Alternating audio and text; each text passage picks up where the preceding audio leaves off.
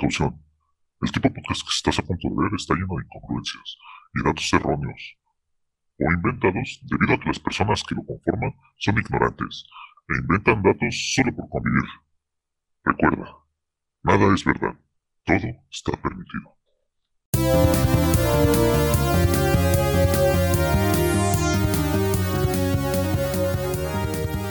Hola a todos amigos, bienvenidos a otro capítulo más de Easter Geeks. Estamos en el capítulo 40, si no me equivoco, ya vamos acercándonos cada vez más al año, ya hemos estado un año casi ininterrumpido, esperamos cumplirlos, a veces hemos faltado alguno que otro, eh, pues palabras para Ramrodo, que el pobre sufrió de cobicho un rato y no pudo estar presente durante dos sesiones, pero lo bueno es que se nos recuperó y está con nosotros ahora mismo. Háblanos Ramrodo y dile al mundo que estás vivo todavía. ¿Qué tal, frikis de Pascua? Pues contento de estar con ustedes y esperemos que así sea el resto del año. Eh, ya no espero faltar otro episodio más, pero en caso de que sí, pues aquí ya tenemos a nuestros dos compañeros listos. Y el otro compañero del que tanto hablamos es Javokers, que siempre nos acompaña, no ha faltado ni una vez, pero a veces como que platica enojado, ¿no? Que no nos habla bonito como nos gusta a nosotros. Pero dinos, Javokers, ¿cómo estás? ¿Qué tal? Pues yo me encuentro bastante bien, con bastantes ánimos, a pesar de que todo el mundo diga que no pero tenemos aquí toda la energía para traerles un podcast. Ya después del anterior que fue demasiado largo, creo que, o espero que este sea un poco más rápido, por si no les gustan los episodios largos, pues se queden aquí con nosotros para escucharnos. Y ahí está, Javokers hablándonos feo otra vez. Pero sí, yo creo que concuerdo con Javokers. Este parece que va a ser un capítulo cortito, así que vámonos de lleno a las noticias. El mundo de las noticias no descansa, pero Easter Geeks sí. Estas son las noticias más relevantes de la semana. Y pues ya entrando en nuestra primera sección, en noticias vamos a hablar sobre la nueva temporada de Warzone, también que ya va a llegar Vanguard, Vanguard, eh, creo que Vanguard se pronuncia bien. Y pues sí, muchas noticias sobre Warzone últimamente, bueno, sobre Call of Duty en general. Eh, ya saben que yo no soy el mayor fan de esto, pero pues tenemos a dos gentes que lo juegan usualmente uno más que el otro. Pero platícanos un poquito, eh, tú, Ramrodo o es cualquiera de los dos, sobre la nueva temporada de Warzone. Sí, pues esta nueva temporada, que ya es la 5, llegó el 12 de agosto de este año. Y como siempre en cada temporada, hay nuevas armas, nuevos operadores, nuevo gulag y de repente uno que otro cambio en el mapa. Eh, lo primero, pues las armas. Eh, está la Tec 9, la M2, la Caña y la Mariscal. He jugado un poco de esta nueva temporada, pero de la que más me gusta es la Tec 9, porque de las que se encuentran en el suelo o en las cajitas, es la que menos tiene retroceso y pues eh, tiene un buen daño. No tanto como la Fara, por ejemplo, pero es muy común que te encuentres una Tec 9. También eh, de las nuevas cosas que se añadieron fueron dos nuevas ventajas. Una es el beneficio de explorador de combate. Y es que lo que pasa es que si te equipas esta ventaja, si dañas a un enemigo, se resalta brevemente en naranja y se hará pink automáticamente. Tú lo verás a través de las paredes, pero tu equipo no.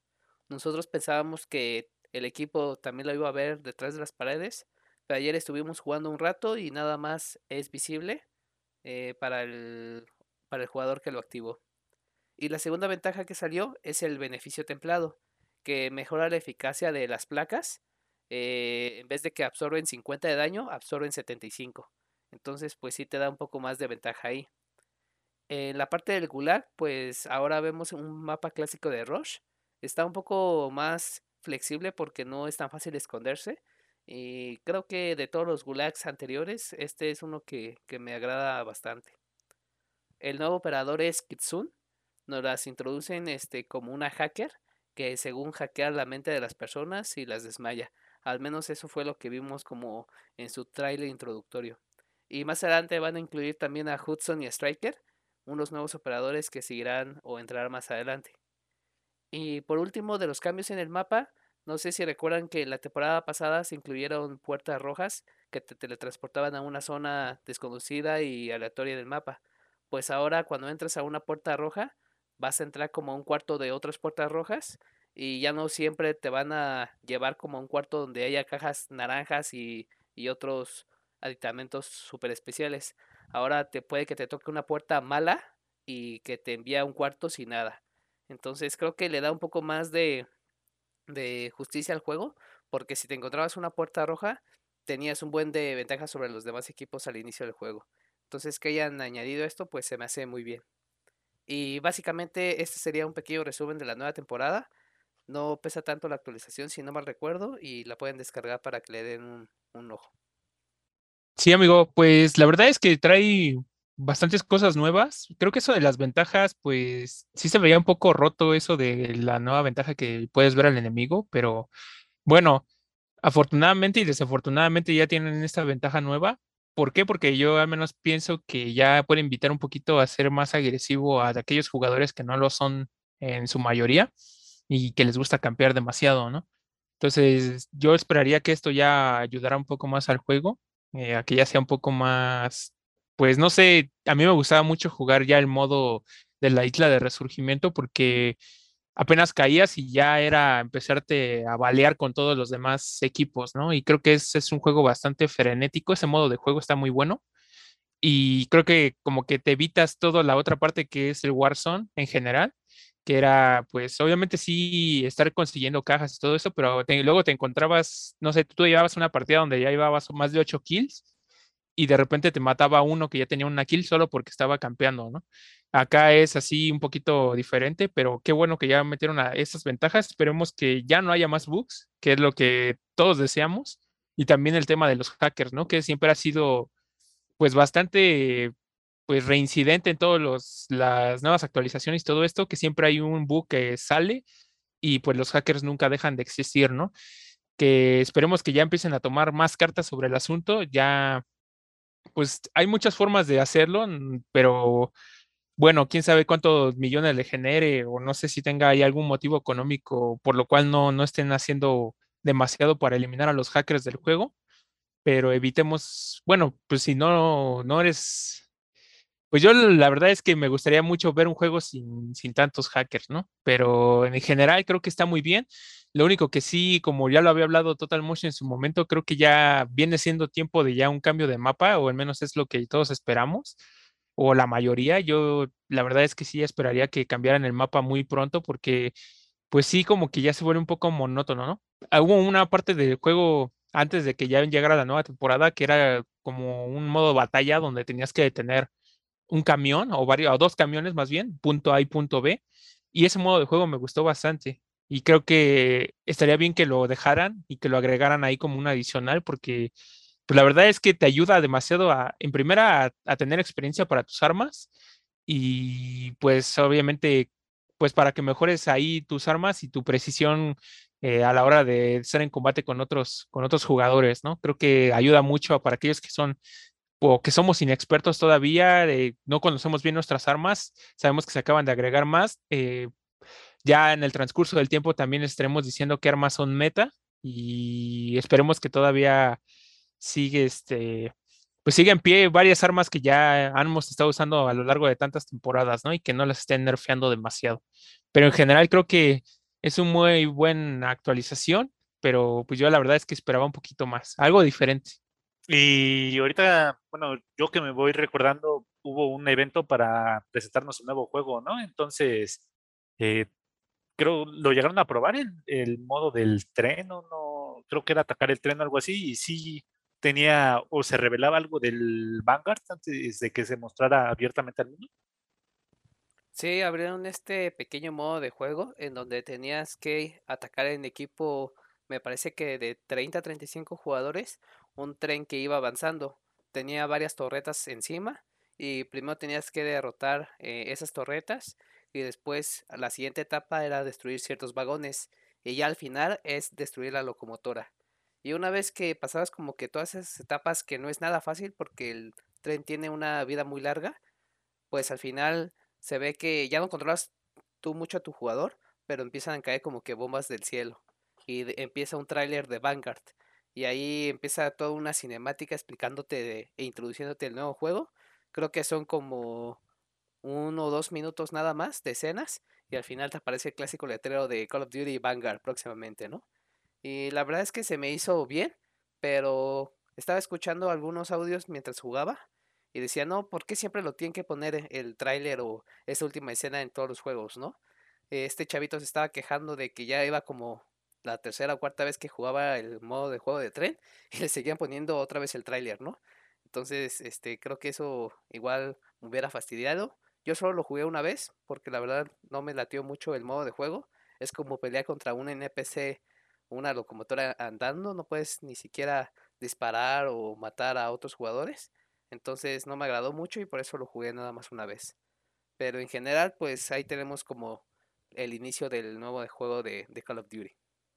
Tengo entendido que este Vanguard va a llevar a la Segunda Guerra Mundial, van a volver los zombies y todo eso. Eh, una pregunta que obviamente pues ya mencionaste hace poquito, pero este tengo entendido que el siguiente mapa de Warzone en sí va a llegar hasta el siguiente año, pero ¿crees que sí ya sería un buen momento para lanzar el nuevo mapa de Warzone junto a Vanguard? ¿O crees que ellos simplemente lo están manejando muy por separado, que digan Warzone es su propio juego aparte, Vanguard es su propio juego aparte, y el lanzamiento no tiene que influir uno con el otro, y no estoy seguro si la nueva temporada va a estar pues exactamente al mismo tiempo cuando sale Vanguard. Entonces, ¿crees que este Vanguard represente muchos cambios dentro de Warzone en, sí, o simplemente como son juegos aparte, pues dan igual que cómo se van sacando las fechas de cada uno?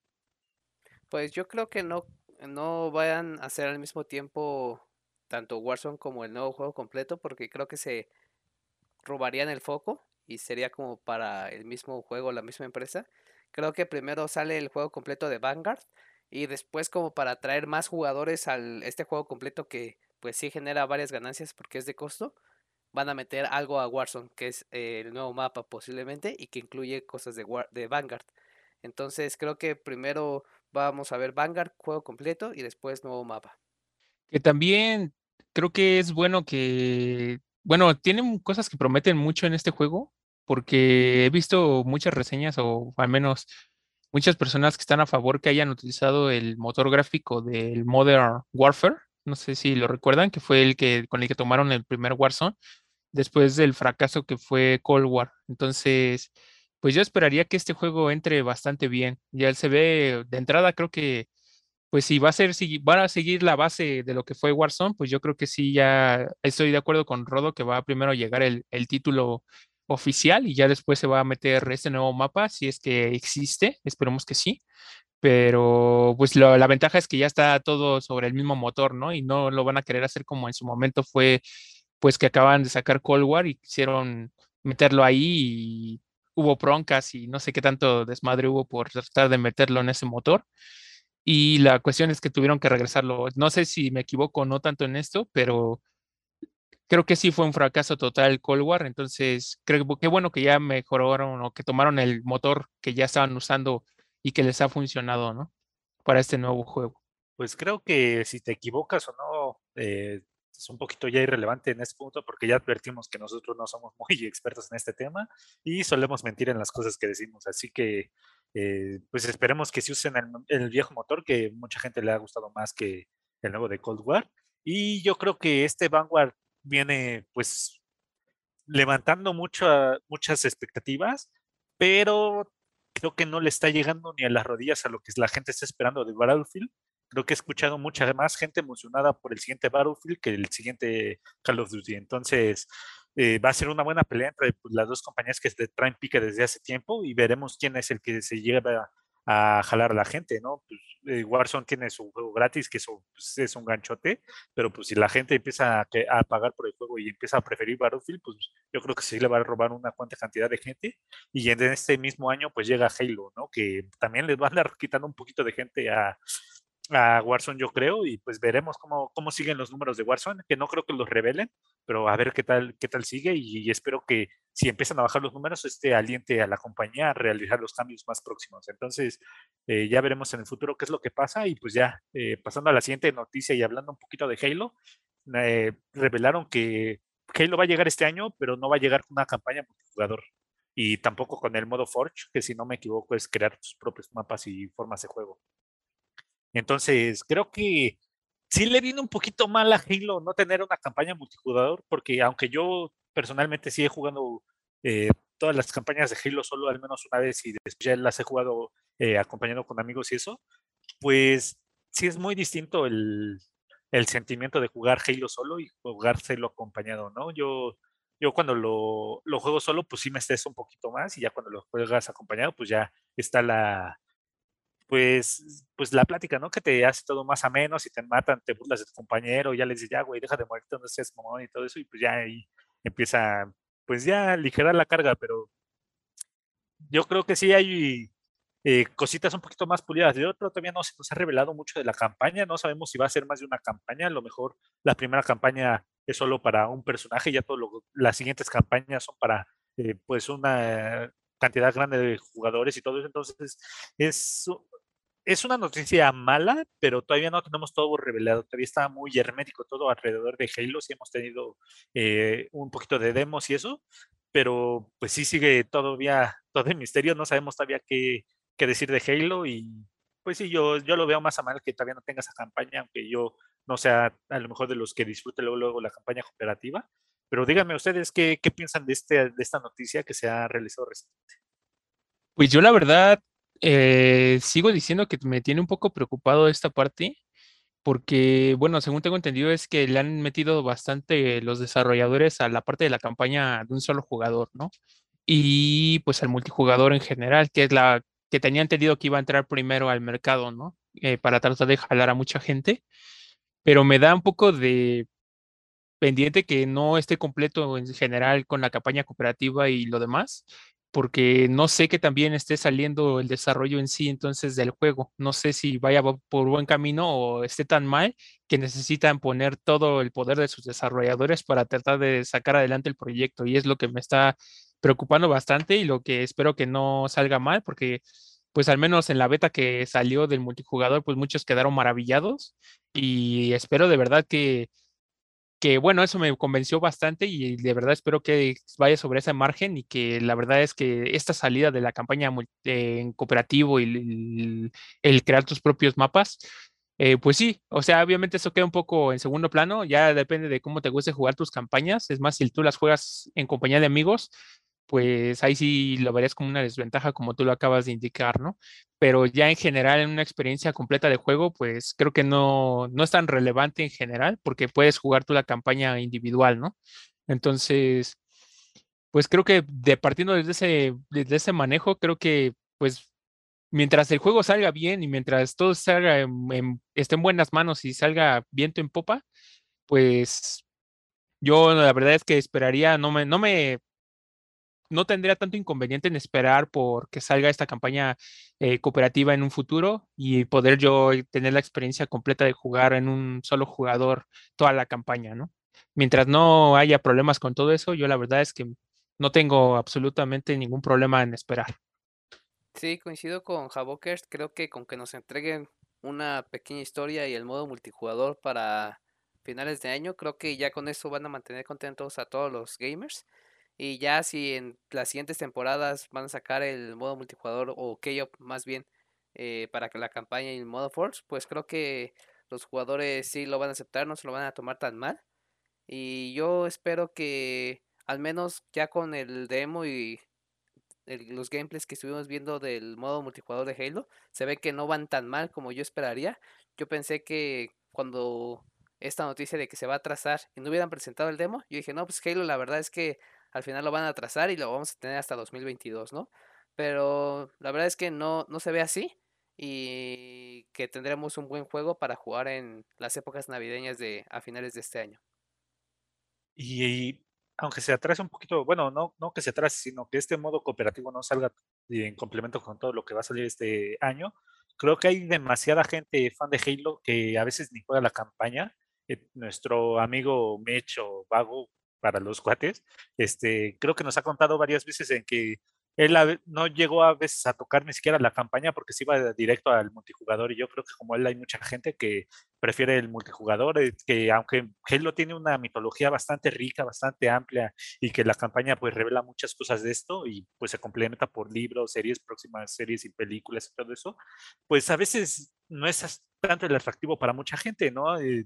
Las campañas al menos de Halo 5 pues dejó mucho que desear, también la de 4 que estuvo un poquito flojona, aunque a mí en lo personal el gameplay me gustó mucho y la campaña a lo mejor sí se sentía un poquito escueta, pero Eh, lo disfruté, yo como soy alguien que sí disfruta mucho las campañas, pues sí, eh, yo creo que aunque sea solo lo voy a jugar.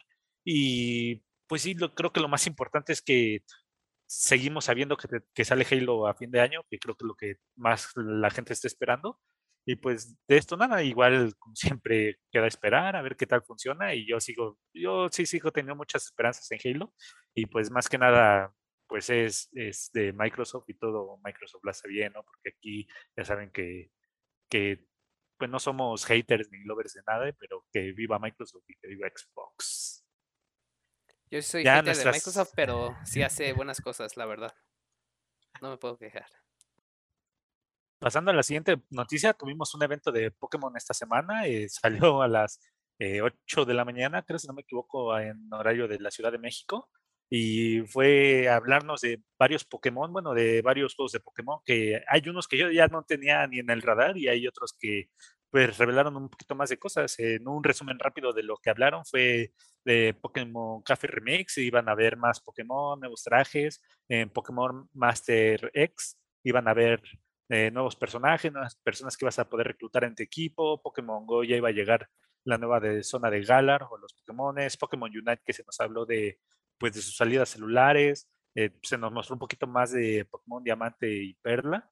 Eh, nos mostró un poquito más de escenarios, unos gameplays un poquito más nuevos, nuevas formas que vas a poder jugar en las cuevas, nuevas bases y todo eso.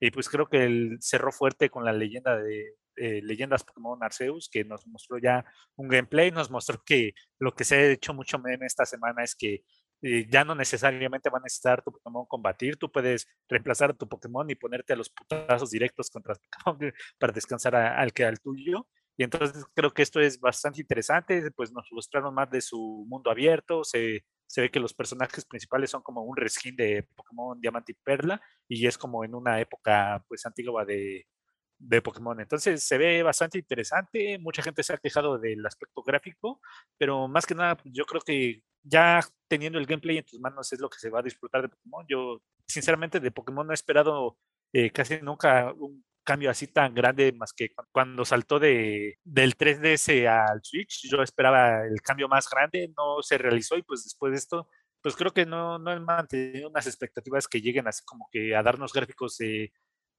de Zelda o de Mario. Entonces creo que va por buen camino, todo es hasta probarlo, sigue, se, sigue teniendo mucha esencia de Pokémon.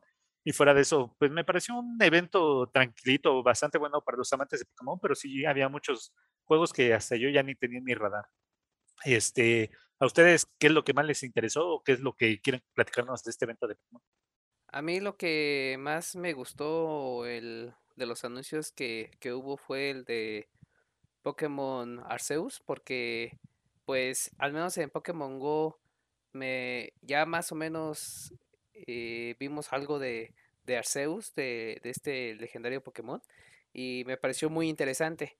Y ya tenerlo pues un poco más en juego completo me parece muy muy, muy, muy como parte de la historia de Pokémon para conocer a, a este nuevo Pokémon y con Diamante y Perla para que nos traigan como una época anterior o medio viejita, creo que se me hace súper increíble. Aunque como bien comentas, los gráficos pues se ven un poco diferentes, creo que la historia va a justificar muy bien ese tema. Y la verdad es que cualquier cosa de Pokémon regularmente pues no decepciona. Ya estuvimos hablando un poco de Pokémon Unite que pues es muy de nicho y chance y a varios no les gustó pero creo que en general cada vez que se saca un nuevo juego de Pokémon, ya aparte de que hay mucha fanaticada detrás de, estos juegos, creo que regularmente sacan buenos juegos y no creo que sea una excepción para este Diamante y Perla. A mí lo que siempre me sigue sorprendiendo es que a pesar de tantos años, eh, algo como Pokémon Go todavía sigue vigente. Eh, creo que tiene bastante gente ahí jugando en el celular cosa que sí en su momento sí fue un boom, porque a muchos les gustaba y, en lo personal yo también me metí bastante en el juego, pero pues yo ya lo perdí en el radar hace mucho tiempo y ver que todavía hay eventos, todavía hay cosas que le van agregando al juego, pues creo que eso demuestra el, fenómeno que es Pokémon en todo el mundo, ¿no? Sabemos que pues puede que haya pues cuántas generaciones hay de Pokémon que han salido y las van agregando algunas, otras no, no creo, creo. Bueno, hay algo así investigado que han saltado alguna que otra, eh, pues sí, eh, generaciones de Pokémon, pero lo chido es que pues a toda la gente que le gusta este juego, sí tiene esas actualizaciones de las nuevas generaciones para seguir atrapando y, eventos, ¿no? Que eso es lo que es lo que hace que esté vivo este juego y en general, pues Pokémon sabemos que es una, una institución bastante grande y va a seguir generando millones y millones en ganancias a la empresa, todo. Entonces, cada cosa que vaya a salir, pues obvio que mucha gente, los verdaderos fans o los fans que los van a seguir, no importando qué el producto, pues va a terminar comprando el, juego, aunque no sea lo mejor como acaban de ustedes indicar que es el Pokémon Unite. Entonces, pues enhorabuena, creo que siempre vamos a estar hablando de Pokémon a lo largo de los años y creo que es una franquicia que nunca nunca va a desaparecer por lo que se forjó en un principio y por lo que sigue generando en la actualidad. Sí, creo que tendremos Pokémon por varios años más. Eh, al menos gente como yo, de mi edad más o menos, pues ya eh, a veces compramos Pokémon porque nos provoca nostalgia, pues crecimos o hemos estado creciendo con varias generaciones de Pokémon, o hemos visto el anime, o hemos visto las películas, las tarjetas, y pues por lo mismo, pues creo que se ha seguido impermando en todas las generaciones ese amor por Pokémon, y pues sí, seguirá, seguirá hasta que deje de dar dinero, que no lo veo a corto plazo. Entonces, para mí bien, espero poder tenerlo para inicios de enero, que creo, no, para finales de enero, que creo que es cuando sale, y pues espero que ya tenga dinero, si no mínimo que Nintendo ya nos patrocine, o alguien que nos patrocine. Aunque sean unos chicles, pero lo mínimo, ¿no?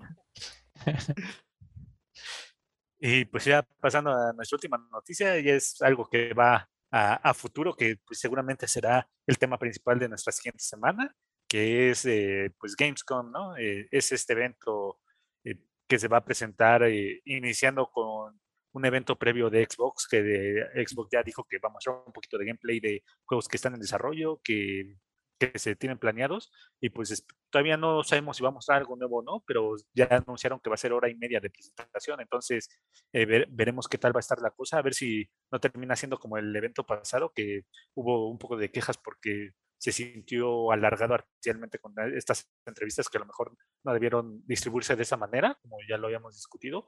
Y también va a haber muchas otras compañías eh, en la marca que también se esperan varios de ellos, que una de las sorpresas es Konami, que también va a estar ahí. No sabemos si va a mostrar algo nuevo, a lo mejor un Silent Hill, a lo mejor eh, otro Contra, un remake, un remaster. Con Konami ya no se sabe si hasta va a mostrar un pachinko. Va a estar Bandai, va a estar 505 eh, Games, eh, va a estar Activision, va a estar Bethesda, va a estar Coach Media, Next Studios, MiHoYo, MiHoYo, y varios otros un poco menos conocidos. Entonces, me parece que va a ser un evento bastante completo, va a tener bastantes cosas, es como eh, un E3 pero un poco más chiquito, con un poquito menos de foco, pero aún así puede haber eh, pues grandes sorpresas o es lo que creo que esperamos todos en cualquier evento, esperamos que nos sorprenda al menos una compañía.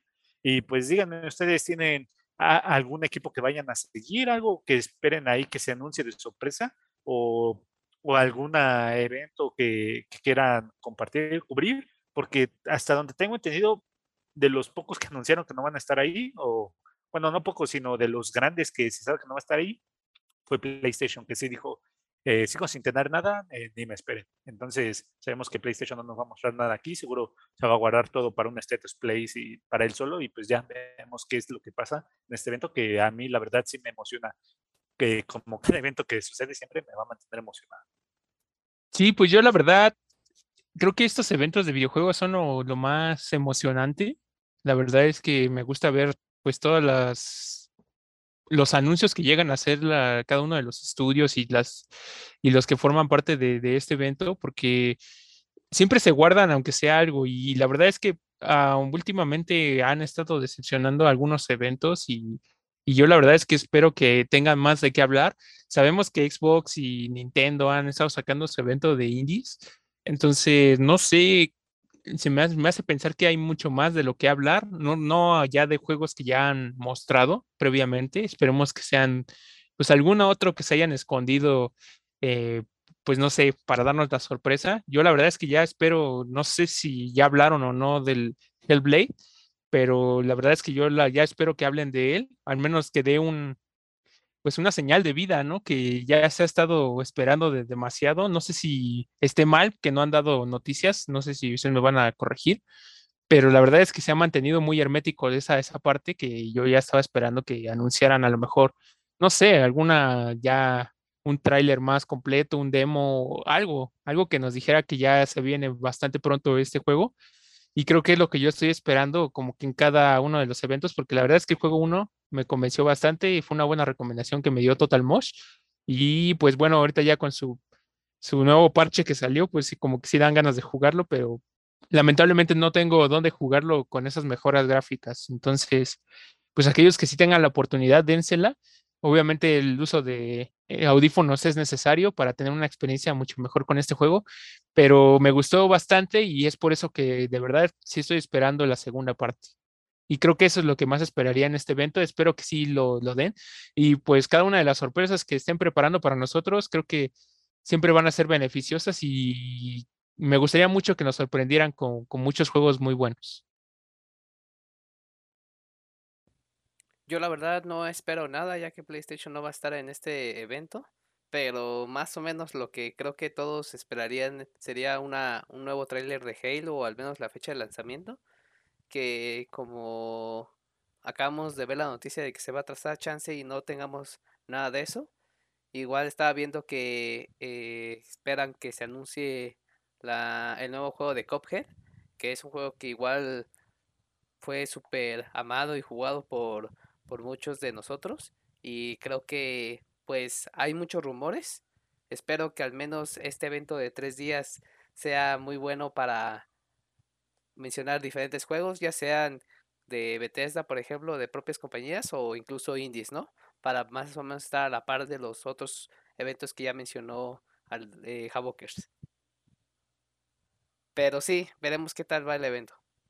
Pues sí, creo que ahorita como no tenemos todavía tanta claridad de lo que se va a mostrar, todavía sigue siendo algo con mucha expectativa y pues ya en la siguiente semana daremos una pues eh, representación más a fondo de todo lo que nos eh, emocionó y lo que nos habrá decepcionado del evento, ¿no? Que eh, pues no sé si, si, es algo tan grande como nosotros podemos esperarlo, pero ya la siguiente semana habrá una pues charla completa sobre esto, a lo mejor hasta nos ocupa todo toda la sección de videojuegos, ¿no? Entonces ya eh, emocionado y esperando a ver lo que empieza con el martes de, Xbox, que ya también es el lanzamiento de Psychonaut 2. Ya con esto terminamos nuestra sección de noticias y pasamos a videojuegos. Es momento de pausar el juego y platicar de nuestras partidas más recientes en este segmento de videojuegos. Pues ya entrando en nuestra sección de videojuegos, en esta ocasión vamos a hablar de dos, eh, ya uno un poquito más antaño que el otro, eh, relativamente, pues no sé, ya podrían denominarse clásicos, es que creo que nada eh, antes de 10 años se puede considerar clásico, no sé si hasta la, la fecha se quede corta, pero uno es Dark Souls 3 y el otro es muy reciente, que es Yakuza Leica Dragon. para Dark Souls 3 nos va a hablar Ramrodo, que es uno de los amantes de Dark Souls. Y pues cuéntanos qué, qué te pareció Dark Souls 3.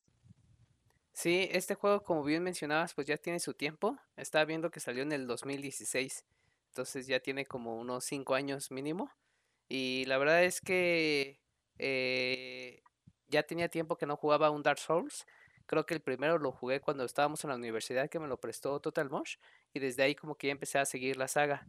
Y ahorita que jugué el 3 después de ciertos años, pues la verdad es que otra vez volví a recordar que sí es un juego muy difícil y creo que la clave está como en la paciencia y en la repetición. Porque una vez que ya detectas más o menos los movimientos del jefe o de los enemigos, pues ahora nada más necesitas tratar y tratar eh, pues diferentes mecánicas para poder vencerlo.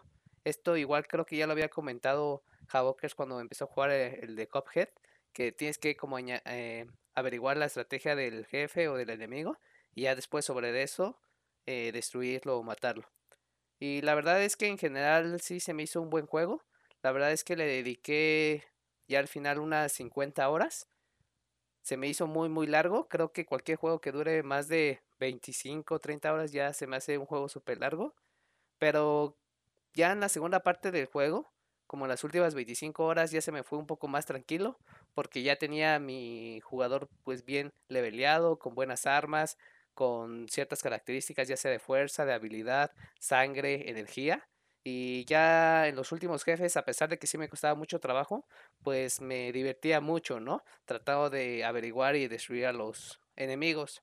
Y si ustedes no habían jugado antes un Dark Souls 3, o un Dark Souls más bien, aquí lo importante es que a pesar de la dificultad de los jefes, pues cada vez que te matan, pues regresas a tu último punto de control de la hoguera, que es donde guardas la partida, y pierdes todas las almas. Entonces sí es una estrategia de ir y venir y que no pierdas esas almas, porque si las pierdes, si ya llevas muchas almas pues juntas, creo que sí te va a costar un poco más de trabajo, un poco más de horas poder levelear a tu personaje. Igual algo característico de estos juegos es que puedes dejar mensajes online para otros jugadores si es que juegas a través de este, conectado a internet.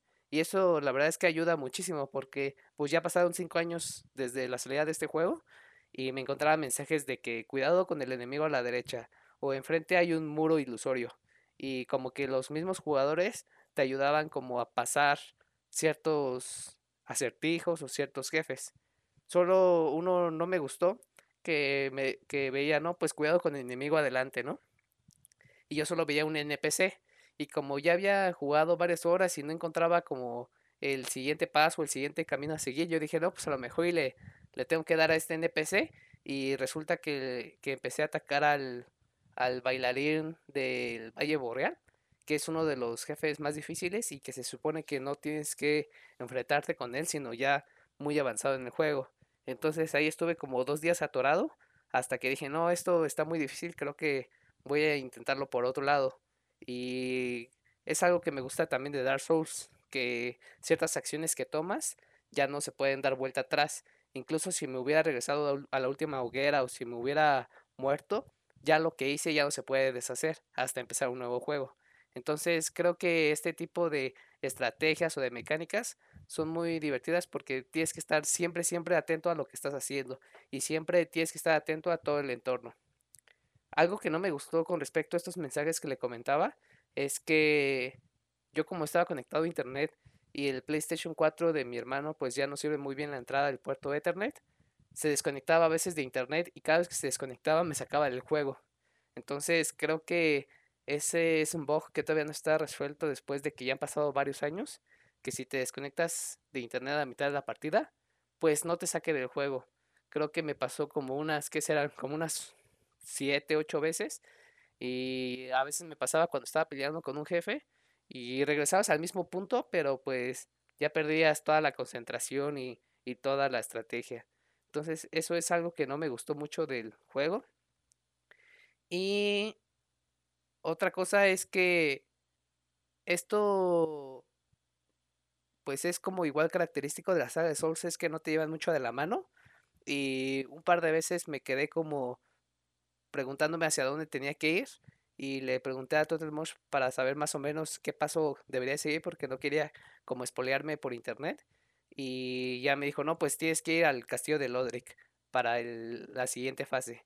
Y ya fui y es cuando me volví a encontrar a este príncipe que más o menos me tardé igual unos dos días en, no, unas cuantas horas en terminarlo, pero igual este es un juego que no te va guiando mucho y tienes que poner muchísima atención para sacar el mayor provecho al juego. Y esto es porque una vez que terminé el juego, que se supone que yo pensé que ya lo había terminado, pero Total Bosch me dice, oye, ¿sabes qué? Todavía te falta un jefe final. Y dije, no, inventes si acabo de leer una guía que dice que este jefe ya es el último. Me dice, no, es que todavía te falta enfrentarte al, al mero mero. Entonces ya tuve que regresar a, al santuario, que es la parte central del juego, y ahí fue cuando ya realmente vi los créditos y todo eso.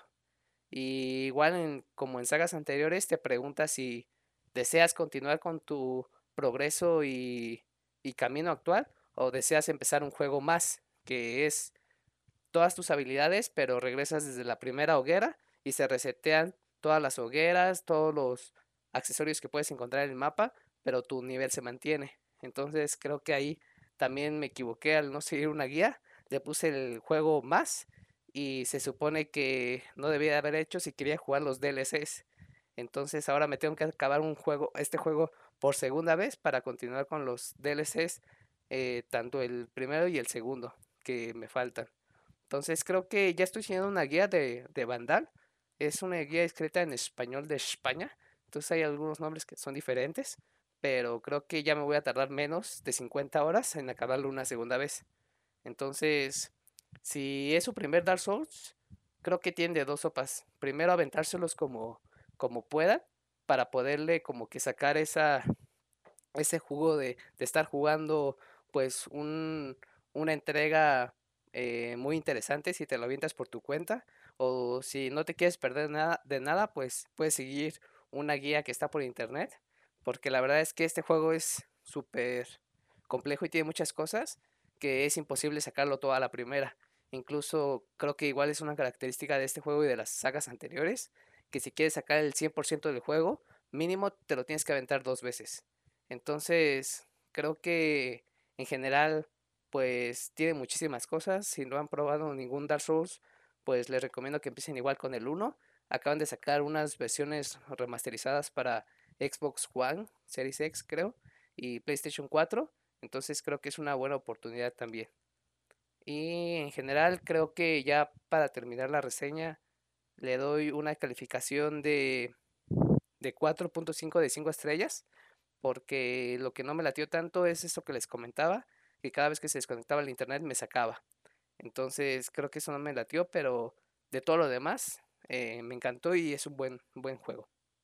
Pues ahí está el, un juego muy recomendable, pues todos sabemos que Dark Souls parece que es como uno de eh, no hay pierde, al menos si te gustan los retos, aunque más que retador es mucho de insistencia porque eh, tienes que aprenderte todo, todos los ataques normalmente con los enemigos. No son juegos imposibles, solo son juegos a los que le debes dedicar bastante tiempo. Y pues sí, todo lo que dijo Ramrodo, pues eh, concuerdo con él completamente. Si te, llegas a perder y a veces sí necesitas eh, pues algunas direcciones para saber que no estás tomando un camino que a lo mejor no está hecho para tu nivel, como en todos los Dark Souls al menos, y un juego que yo también disfruté bastante. Eh, pues ya otro juego que a mí me, que yo jugué pues hace no tanto tiempo fue Yakuza Like Dragon.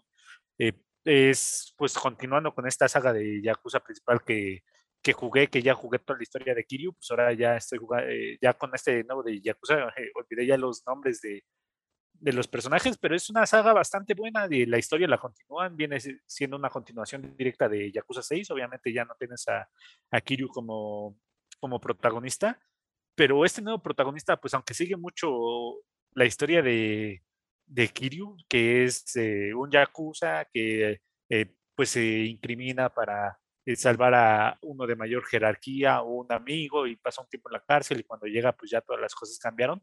Repitieron mucho la fórmula. Lo diferente de este yakuza es que ya no es tanto como un beat'em up, sino es más como un RPG que yo no soy tan fan de los RPG, pero sí los llevo a jugar y por lo que no soy tan fan es porque les meto demasiadas horas a los juegos. Eh, soy de los que se quedan mucho tiempo subiendo muchos personajes y cuando llegué a ver, por ejemplo, mi eh, cuánto tiempo me tomó acabar el Final Fantasy IX, que dice que es el juego que más le, he dado horas en el Switch, que creo que fueron unas 70, eh, 90 horas, creo que lo que le di a la S Final Fantasy, y muchas de esas horas se me fueron eh, subiendo de nivel a personajes. En este juego de, de Yakuza me pasó un poquito similar.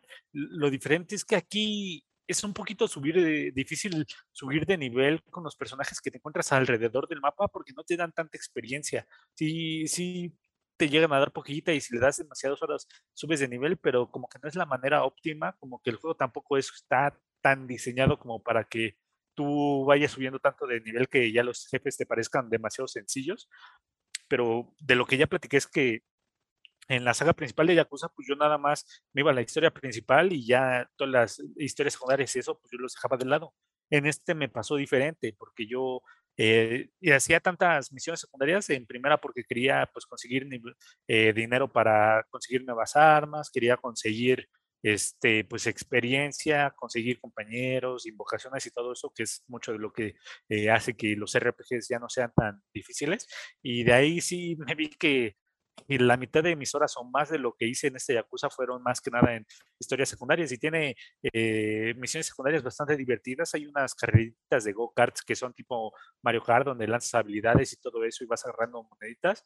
Eh, está bastante divertido. Hay otro donde es como que uno de los tipos de juego que por alguna razón eh, medio me hacen adictivo esos juegos, pero no son demasiado buenos, por así decirlo, que es como que una empresa y tú solo tienes que ir apretando botones, poniendo uno que otro personaje para que suban de nivel esos personajes así solitos y tú vas mejorándolos o eh, va mejorando el nivel de, que en esta ocasión eran como de tiendas, empresas que tú ibas comprando para que vayas generando más dinero, vas mejorando el personal y vas consiguiendo varias cosas para ir subiendo tus ganancias, ir subiendo una escalera de, de empresas hasta que te vuelves el número uno. Ahí también le di bastantes horas de juego esa. No sé por qué en celulares y en esas cosas se me hace bastante adictivo y también no, no los puedo jugar, pero me gustan mucho cuando los juego. Y fue la, la manera en la que más contaré dinero dentro del juego de Yakuza. De repente yo decía, ah, eh, la, la, empresa está ganando, ganando eh, 130 millones por cada vez que le doy y no sabía que una pequeña cantidad de ese dinero se iba a mi dinero del personaje. Entonces ya cuando vi ya tenía bastante dinero, pero tenía cierta cantidad de millones, pero cuando vi eh, no me servía para comprar todo lo que se podía hacer en el juego, porque también hay una como tienda de armas que tú puedes ir mejorando y no pude subirla hasta el mayor nivel de esa tienda de armas porque no tenía el dinero y también es un poquito difícil de conseguir y como no quería volver a repetir todo ese minijuego de la ganancia de dinero, pues ya la dejé en ese rango.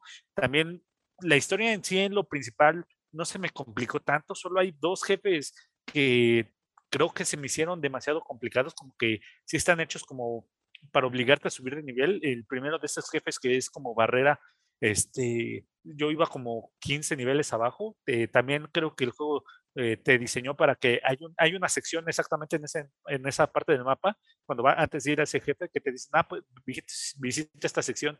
Y esa sección es como una escalera de, enemigos donde tú vas a ir venciendo a los enemigos, esos enemigos te van a dar bastante experiencia y te va a subir, a ayudar a subir bastante de nivel. Entonces, es como que la manera más recomendable de ir subiendo de nivel para encontrar jefes eh, próximos. Ya el siguiente eh, jefe, pues también era un poquito más difícil, pero sí, eh, jugando un poquito más con la estrategia, con los personajes y todo eso, pues ya fui haciendo más que nada una forma de vencerlo, aunque me venció en varias ocasiones y ya encontré una forma de, de derrotarlo. También con los jefes anteriores tuve que hacer una estrategia. Me di cuenta de que había un jefe que sacaba como clones y si vencías a los otros clones llegaba otro jefe a acompañarlo. Entonces lo, mejor era que eh, ir distribuyendo un poquito las cosas, no gastarte todos tus ítems y también había un punto en el que ese jefe no le hacías ya daño porque el otro jefe tenía que ser invocado. Entonces también me di cuenta que ya hasta cierto punto de que le bajas de, de sangre, ya lo mejor es ya vencer a los clones, porque llega el otro jefe, te enfrentas a los dos que son bastante pesados,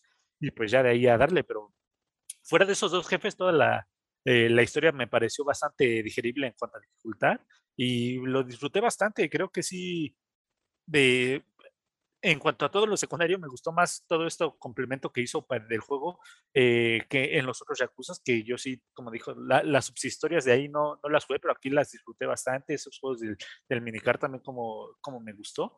Y creo que es una buena forma para entrar a Yakuza, aunque no es la óptima porque hay mucho lore o mucha historia que se ve referenciado en este juego, pues sí, creo que necesitas todo el background de todo lo anterior para saber quién es este personaje, por qué no está, por qué está entrando en escena, o por qué te estás peleando con tal o tal, o, los clanes y todo eso. Entonces creo que sí hay mucha historia que debes de conocer de los Yakuza atrás, pero si quieres entrar desde este Yakuza, como experiencia de juego es bastante disfrutable, como experiencia de historia, pues sí te vas a quedar un poquito eh, perdido, pero yo lo recomiendo bastante. La neta, yo le doy un 3.5 porque no soy tan fan de género, pero lo disfruté bastante. Entonces creo que eso, pues que lo disfrutes, aunque no seas fan del género, creo que es un gran logro y yo lo recomiendo bastante. Sigue estando en Game Pass y como toda la saga de Yakuza está en Game Pass, pero sí, si van a jugar eh, los juegos de Yakuza, sí es de darle bastantes horas. Yo me, me llevé como unas 50 horas en acabar este juego, entonces sí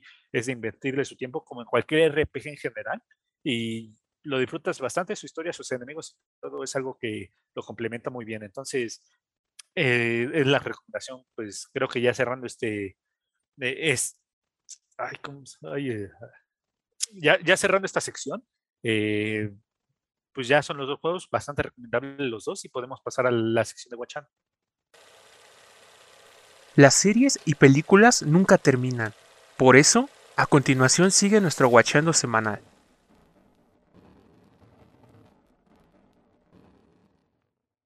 Y pues en esta sección eh, creo que vamos a entrar con banderas de spoiler porque sí es algo bastante reciente, todavía sigue estando en las salas de cine, así que si no quieren saber nada de la trama, pues sí, eh, de, de adelante en esta sección y váyanse a anime, a menos de que no les guste el anime, entonces ya, ya no nos estarán cortando desde aquí, pero pues vamos a hablar de Black Widow o Viuda Negra, que pues como dije, está muy reciente, entonces todo esto ya contiene spoilers porque pues ya es la trama en general, ¿no? Entonces no, no queremos eh, quitarles nada, aunque pues creo que no es de sorpresa decir que Black Widow no se muere en esta película. Así que, pues tenemos medio interesante y no la película, ¿no? Porque en sí no te emociona tanto ya la sección a sección porque sabes que no le va a pasar nada a la viuda negra, ¿no? Entonces creo que a mí es algo que sí, saber ya el futuro de un personaje me quita un poquito ya las, eh, la emoción, eh, todo, todo el peso pues prácticamente recae en todos sus acompañantes y son los que te quedas pensando, pues saldrán bien librados, no saldrán bien librados y pues lo, es- hay escenas muy buenas como toda el- la escena introductoria de La Viuda Negra donde nos muestran eh, pues la vida de Natasha desde chiquita, cómo vivía con una eh, familia que estaban encubiertos, tenía pues una hermana, una mamá, un papá y pues ellas estaban en una sección de Estados Unidos eh, tratando de robar unos planos, ya se los roban, se, se la llevan y ya después de eso nos muestran todo el entrenamiento que ha sufrido Natasha y luego pues ya eh, vemos un poquito eh, el tiempo de que ella está todavía escapando como que de la policía porque es eh, antes de Avengers 1, pero después de Civil War. Entonces está en ese pleito de que ayudó al Cap, pero como ayudó al Cap, pues la gente le está siguiendo y todo está recluida hasta que vemos que un mercenario va, va tras ella para tratar de encontrar una fórmula que le envió su, no sé, hermana, hermanastra, pues lo manejamos como hermana, ¿no? Eh, y, y ya de ahí pues ella ya va al rumbo donde estaba, eh, pues medio, de donde llegó su correo, que era Singapur, si no me equivoco, ya desde ahí viene toda la trama de- familiar y todos los conflictos y vamos conociendo un poquito más a fondo toda la familia, pero pues díganme, este, ¿qué les pareció a ustedes esta película antes de, entrar a todo, todos los spoilers que pues todo lo pasado desde el principio de la película? Pues, ¿Qué tal estuvo para ustedes? Pues a mí la verdad, aparte de todo lo que acabas de mencionar, que creo que sí, ya es muy, pues obvio lo que le va a pasar al, a la protagonista, porque obviamente esta historia se centra en una, en una parte de, de la historia, no recuerdo, creo que fue en Civil War, que es donde empieza, el, antes de Civil War, que es donde empieza el desmadre entre el Cap y, o creo que es un poco después cuando los van a liberar, me parece un poquito antes. Entonces, pues en general creo que ya sabes la, a dónde va a ir el personaje y todo su final, ¿no? Hacia la película de los Avengers, que es donde muere. espero que ya la hayan visto todos, porque esa ya lleva millones de años que salió. Entonces, pues ya sabemos su destino, ¿no? Pero en general creo que es una forma de acercarte demasiado a la historia en sí de ella, porque sabemos que tanto ella como Ojo de Halcón, pues son los únicos, digamos, humanos que no tienen aditamentos ni nada de eso como Iron Man, que se hacen superhéroes. Entonces, creo que son los más humanos posibles, ¿no? Junto con Ant-Man, pero Ant-Man pues también tiene su, su dispositivo que lo hace pequeño y grande, ¿no? Entonces creo que como que no profundizaron tanto en la historia de cada uno de ellos y hacerle una película propia creo que es una buena despedida de lo que fue, pues yo creo que su personaje en el mundo de Marvel, ¿no? Porque ya en- actualmente ya no va a continuar. Entonces creo que es un buen homenaje que le hicieron a Black Widow como personaje en general, sin contar a la actriz, que ya sabemos que tuvo broncas al final con lo que pasó en esta película y que pues probablemente ya hasta se está hablando de que va a salir eh, ya en el universo de DC, ¿no? Que se están ahí rumoreando que va a salir una villana, pero pues ya eso es muy aparte, ¿no? Creo que como homenaje ya final al personaje que es Black Widow, pues creo que estuvo muy bien. Un poco innecesaria ya ahorita que ya sabemos su destino, sí. Yo hubiera preferido más que esta película hubiera salido un poco antes, antes de lo que ya fue el final de los Avengers, eh, con la pelea contra Thanos. Yo hubiera preferido que esta película hubiera salido antes para que hubiera tenido un poquito más de relevancia, porque ahorita ya mucha gente dice, pues ya para qué quiero conocer la historia de este personaje, ¿no? Si ya sé qué le va a pasar, ya sé que murió, ya sé que ya no está. Entonces, pues sí, a lo mejor el tiempo en el que salió pues no, no fue el, el óptimo, pero la verdad es que me entretuve bastante. Creo que pues cada uno de los personajes, conocer que tuvo una familia y todo esto, y que bueno, en realidad no era su familia, eh, sus papás no eran sus papás, que eran este, pues también agentes que trabajaban especialmente y que hacían bueno, como que familias pues construidas, ¿no? Para mantenerlas a salvo y ya después pues las dejaron ir para la habitación roja, que es donde el, pues las entrenaron bien cabrón y le hicieron un buen de cosas y todo eso. Pero está chido pues conocer un poco más, ¿no? Y también yo no sabía si este personaje, no me acuerdo cómo se llama el rojo, es el, pero que es como la contraparte de lo que fue el Capitán América, eh, eh, pero ahora pues obviamente el de aquel lado. Eh, pues creo que también como que lo hicieron ver un poco mal, gordo y todo esto. no sé si a propósito o no, pero pues no sé. La verdad es que se me hizo gracioso, aunque los dos tenían creo que las mismas capacidades, ¿no? Y pues en general en acción creo que no, no me quedó a deber. La verdad es que es una película bastante digerible, bastante, pues a mí me pareció buena. No la mejor. Yo sé que hay muchísimo mejores películas, al menos de Marvel, que han salido y que pues son como que mejor en acción y en todo esto que lo que fue Black Widow, pero pues en general creo que fue una película bastante entretenida y que no la, no la arrancaría mal pero creo que sí ya fue un poco tardía su salida y, bueno, si ya lo vemos en otra manera, como ya lo mencioné en un momento anterior, pues creo que fue un buen homenaje y una buena despedida para su personaje. Pero en general, pues me gustó bastante. Sí, concuerdo con ustedes. Creo que el tiempo en que sacó, sacaron esta película, pues fue bastante largo. Les comentaba a ellos antes de empezar este segmento que yo ni siquiera me acordaba en qué tramo de toda la saga de Marvel se encontraba esta película. Y sin saber nada de los cómics y solo guiándome con las películas, creo que haber hecho una película como tal de Black Widow, pues fue muy bueno porque conocemos la historia, como ya lo han comentado, porque ni siquiera habíamos visto que tenía una hermana y ni siquiera habíamos visto cómo había sido su infancia. En ciertas películas nada más menciona a sus compañeros que eh, la trataron súper mal de la infancia, que se las vio muy duras eh, de niña y que todo ese tiempo la estuvieron preparando para ser un agente como lo es ahora. Entonces creo que la película, como dice Javokers, no quedó a deber. Hay acción, hay historia, hay sentimientos de familia, está el guardián rojo, que se burlan de Rusia como en todas las películas, pero en general me pareció muy bien. Una escena que, es graciosa y que me pareció muy divertida, que es algo común ya en las películas y series de Marvel, fue cuando la mamá de esta Romanov, Melina, empieza a criar o está criando puercos y los no sé si los pone un chip o algo así, pero de repente como que dice, no, pues deja de respirar. Y el puerquito está como que dejando de respirar y de repente ¡fum! se cae en el suelo, ¿no? Y dice, ah, todavía podría como que sobrevivir unos 11 segundos más sin respirar, pero solo les quería mostrar que ya podemos controlar todo de todas las personas. Y esto lo vemos pues casi al final de la película, cuando se suponen que a Romanov como que le inyectaron ciertas cosas que impide que ataquen a, a este Dracov si es que están oliendo sus, sus feromonas o algunas hormonas que tiene eh, este don que creó toda esta organización por detrás. Entonces, la verdad es que esa escena de los porquitos me pareció súper graciosa. También cuando este, el guardián rojo se empieza a poner el traje de que, ah, sí, recuerdo mis días de como de Capitán América ruso, ¿no? Y la panzota le cuelga no, no puede ni ponerse bien los pantalones ni la chamarra. Entonces creo que todas esas cosas está, está muy padre.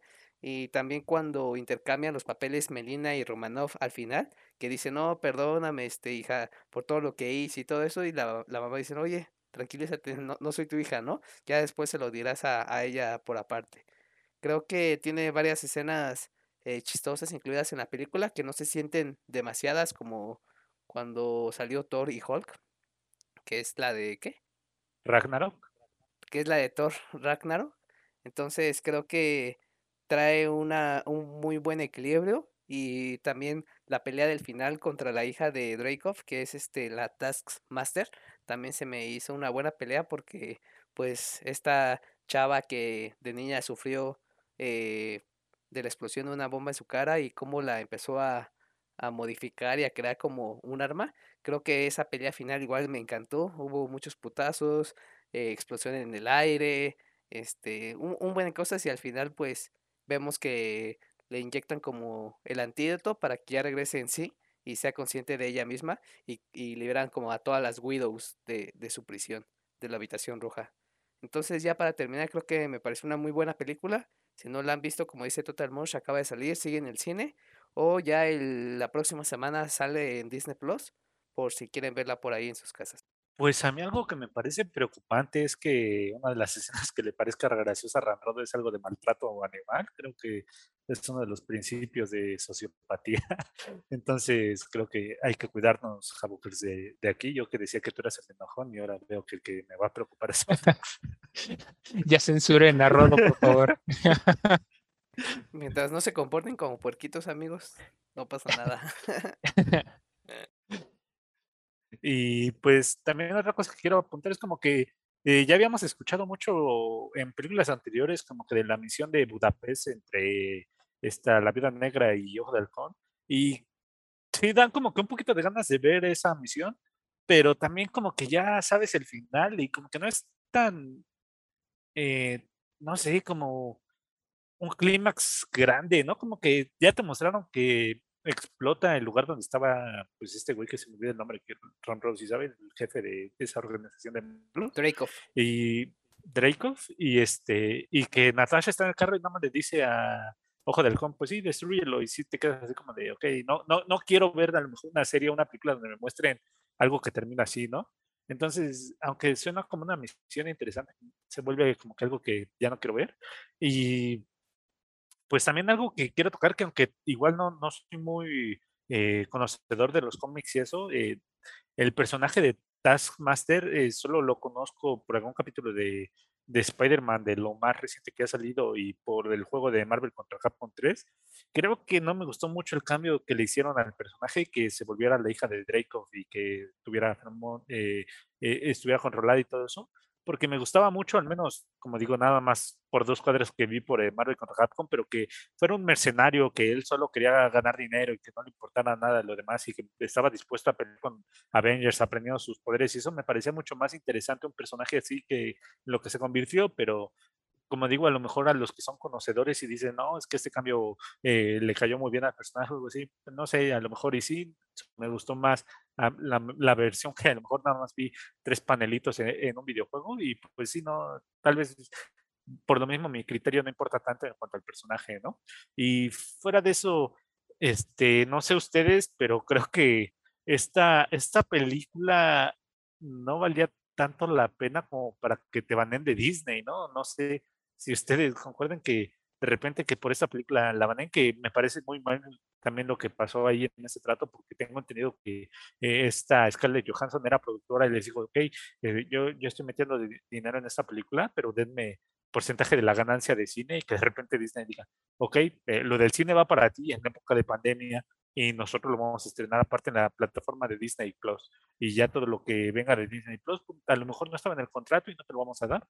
Entonces creo que también se me hace muy legítimo lo que ella está exigiendo porque pues sí, eh, fue dinero que ella invirtió en un proyecto en el que creía y que a lo mejor le estén jugando un poquito chueco, pero pues sabemos que Disney es, es un monstruo, ¿no? Es como que Scarlett Johansson es un chihuahua y se está poniendo a pelear contra un elefante, ¿no? Contra un tigre, pues sí sabemos que la, la batalla no va a acabar bien y así como ya habían dicho, pues creo que sí le, vino un baneo de Disney, que creo que eh, Disney pudo haberla usado para más proyectos, a lo mejor no de Marvel, pero sí en otras películas, y que ahorita ya por esto yo creo que ya es un rotundo no, y ya pues sí es probable que la veamos como el rumor que existe, que como Hiedra Venenosa en DC. Entonces, no sé si valía la pena, pero pues la película no es mala, tampoco creo que es eh, grandiosa. Sí, creo que a lo mejor y se la pudieron haber chamaqueado un poco, también por la falta de experiencia y, y chance y no leyeron ambos o ella bien el contrato, pero como bien comentas, creo que no era suficiente o no justifica un baneo total de una empresa y después de tantos años o de tantos millones de dólares que se estuvieron ayudando o proporcionando ambos, entonces esperemos que al menos que ya sabemos que tampoco es tan pobre Scarlett Johansson y que sí tiene ahí su dinerito guardado, que le vaya mejor en sus siguientes proyectos y si es en DC, pues, pues qué bien, ¿no? A ver cómo, cómo está en, en otros personajes aparte de, de Black Widow. Sí, que siempre es bueno, ¿no? Creo que, pues también con que mucho trabajo que tuviera ya Scarlett en, al menos en Marvel, bueno, ahorita con ya la mezcolanza de, de universos y todo esto que ya se están dando y se van a empezar a dar, pues a lo mejor tendría oportunidad de aparecer en alguna serie o algo así de Disney, ¿no? Pero pues en general creo que ya como que ya finalizaron bastante su historia, al menos en el universo pues, que ya estaba manejando, entonces pues a lo mejor le viene bien. La película no, no lo merecía tampoco, así ni ella, así como que dejar todo ya para que la banearan de, de Disney, pero bueno, si ya tiene algún contratillo por ahí con DC, pues creo que entonces no le va a costar demasiado el pasarse ya a otra compañía que pues obviamente va a seguir en el ámbito de los superhéroes y villanos y todo esto, pero pues creo que el, a lo mejor ella para ella misma refrescar un poco, ya no pertenecer a Marvel, pues a lo mejor sea bueno para su carrera. Sí, creo que fue una, tal vez es un poquito desmedido que la baneen de proyectos de Disney, pero pues Scarlett creo que chamba no le va a faltar, ¿no? Es una mujer hermosa, es talentosa y pues obviamente muchas productoras la van a querer. Y pues ella no hizo nada malo, pues sí exigió un poquito de lo que ella veía injusto y a menos de que Disney nos llegue a patrocinar o compre Gululu, pues nosotros apoyaremos a Scarlett Johansson. Si ya nos cae dinero de Disney, pues mal por Scarlett Johansson. No debe haber hecho eso. Tras tanto, Scarlett, estamos contigo. Nosotros te contratamos, tenemos como 50 centavos en la cartera. Para que ver si nos ayuda a presentar las secciones. Sí, nuestra voz de cortinilla, que ella ya ha hecho eh, trabajo de, de, voces, como en la bueno, ha doblado a varios personajes, pero también si la recuerdan de la película de Her, donde ella era la voz de la inteligencia artificial que, de la que se enamoraba Joaquín Phoenix, pues creo que talento hay para que nos ayude, pues hay bastante, ¿no? o que nos patrocina nosotros. a Scarlett, si nos patrocina, le echamos basura a Disney. Lo que quieras. Sí, puedes convertir esos 50 centavos en un peso. Con eso ya nosotros ya nos vendemos, somos baratos. Y pues ya eh, terminando esta, esta, estas rencillas de, del universo Marvel, pues ¿qué, ¿qué les pareció? ¿Cuánta calificación para ustedes les pondrían a esta película? Yo le pondría cuatro Widows de 5 porque no se me hizo tan pesada la película. La verdad es que sí la disfruté, estuvieron buenos los combates, la historia, eh, los sentimientos, claro. Y en general, pues se me hace una película pasable y recomendable. Yo le pongo un 4 de 5. Eh, me gustó bastante, creo que pues está muy buena para hacer lo que en verdad pues yo esperaba, no esperaba una película tan buena o así. La verdad es que ya no tenía como que muchas intenciones así tan grandes o expectativas sobre esta película, pero la verdad es que me la pasé bastante bien y creo que es una película bastante aceptable, no de las mejores, pero sí está buena, la verdad.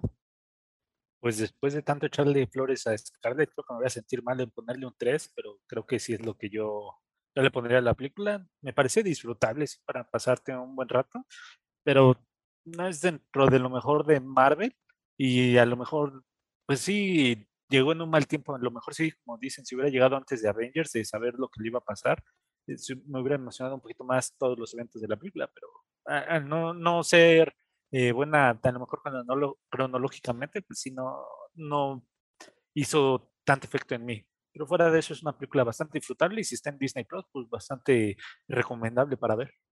Pues ya con esto podemos cerrar nuestra sección. Creo que eh, se resume que esta película es recomendable. Todos apoyamos a Scarlett Johansson y si sale en DC, pues, creo que verla como Hiedra Venenosa va a ser algo bastante bonito de ver y esperemos que sea bastante bueno para sus proyectos futuros. Y si no es de Hiedra Venenosa y en otras películas, pues también seguro le irá bien porque le conocemos de muchas películas anteriores y ha hecho un gran trabajo. Entonces podemos ya pasar a nuestra última sección, que es nuestra sección de anime. Todos los animes tienen voz y nosotros la escuchamos y compartimos. Esta es nuestra recomendación de anime.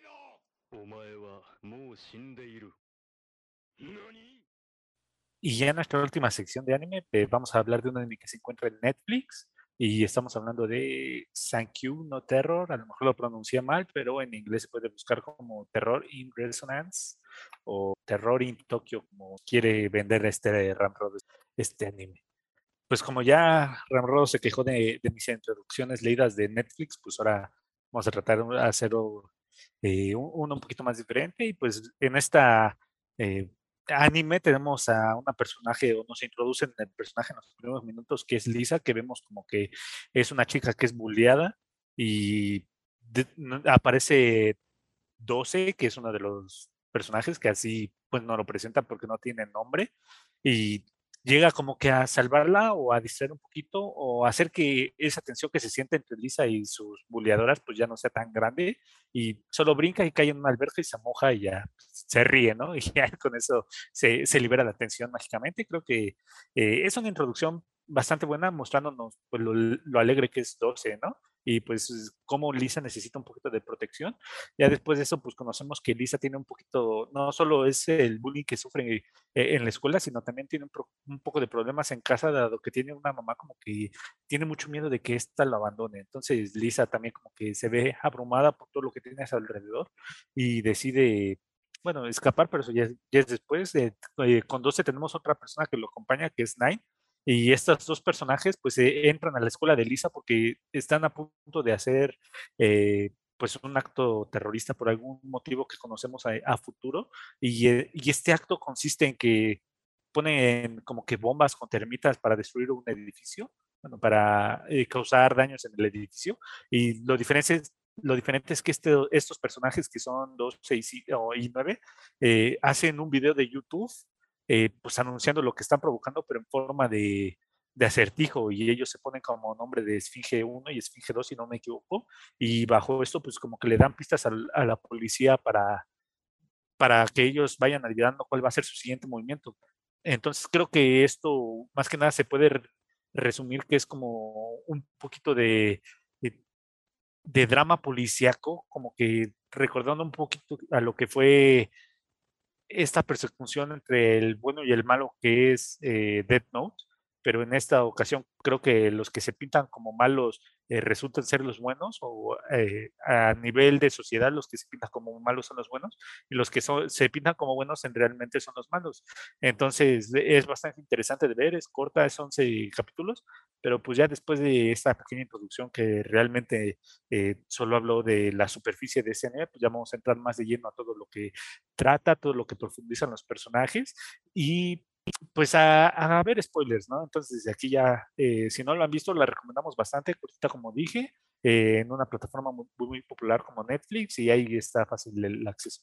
Eh, spoilers ya lo saben, recorten, adiós o continúen con nosotros para ver la opinión y pues vamos entrando de lleno con, la, con esto que me parece bueno el drama policíaco que manejan, pero se queda de acuerdo con otros y aunque los personajes se me, hacen muy buenos, este, 9, eh, 12 y Lisa me parece un personaje que se complementan entre ellos bastante bien, nos muestran bastantes sentimientos, debilidades y esto de estos personajes y creo que como personajes son bastante buenos y la forma en la que se conocen también creo que hace una buena clic entre todos, ¿no?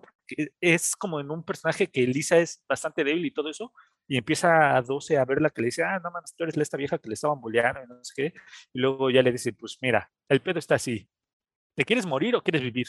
Ya está en tu decisión, eh, vi que a lo mejor no tienes pues, los mayores ánimos del mundo, ya tú decidirás, le da un muñeco, le dice, este, pues si quieres morir, quédate aquí y ya despídete de todo, si quieres vivir, haz lo que te vamos a pedir, a pedir, que hagas. Y ya desde entonces, pues ves que Lisa como que sí tiene, aunque la ves muy, muy triste y todo, y desolada y todo eso, ves que eh, esas ganas de vivir no las ha perdido y al final de cuentas sí hace todo para seguir viviendo, ¿no? Entonces creo que me parece bueno, creo que Lisa me parece una buena evolución de personaje y Nine y 12, bueno, este, 9 y 12, eh, aunque siento que tienen capas a, a, anterior porque tienen muchas cosas eh, pues hechas de antes, como que a futuro no siento que evolucionen tanto como personajes, a lo mejor un poquito más este 12 por ese sentimiento que tiene con Lisa, pero creo que Lisa es como que el personaje más completo. No sé, ustedes qué piensan del principio de la historia o de los personajes, qué, qué es lo que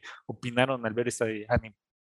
Sí, creo que en lo particular los personajes sí están pues bien desarrollados porque tanto 9, 12, 5 y Lisa tienen una historia de por qué son así.